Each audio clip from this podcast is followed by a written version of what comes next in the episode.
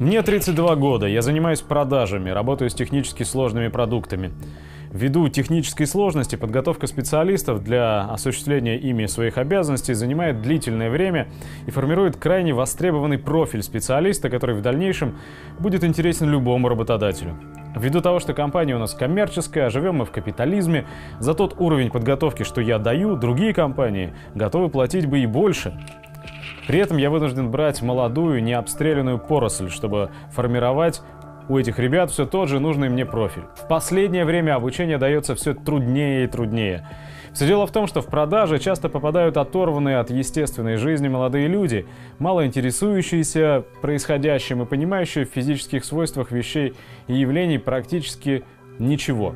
А самое главное, что многие из них не смекают погуглить что-то непрофильное или нестандартное. Имея в руках все знания человечества в виде интернета, молодые люди все чаще не реагируют при наличии хороших физических и интеллектуальных данных на возникающие вызовы. В них не генерируется потребность, не возникает внутренний импульс к получению этих знаний даже тогда, когда сами люди в этих знаниях крайне нуждаются. Мое мнение – это результат того самого профильного, избирательного подхода к обучению. Математика тебе нужна, а физика нет.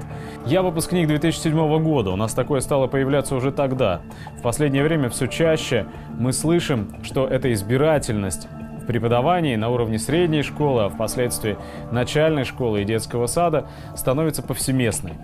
Отсюда у меня возникают два вопроса. Первый – что делать сегодня с работой? Все тяжелее найти приспособленных к жизни эрудированных сотрудников в продаже, Константин. В продаже я не могу найти людей.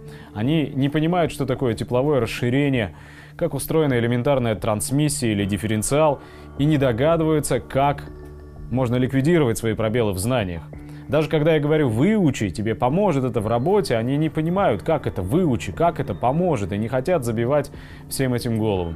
Причем дураков у меня в команде нет. Ну и второе, и самое важное, куда и как отдавать учиться детей создавать свою школу и свой институт на коммерческой основе. Что делать тем, кто не может позволить себе заплатить за всестороннюю реализацию потенциала ребенка?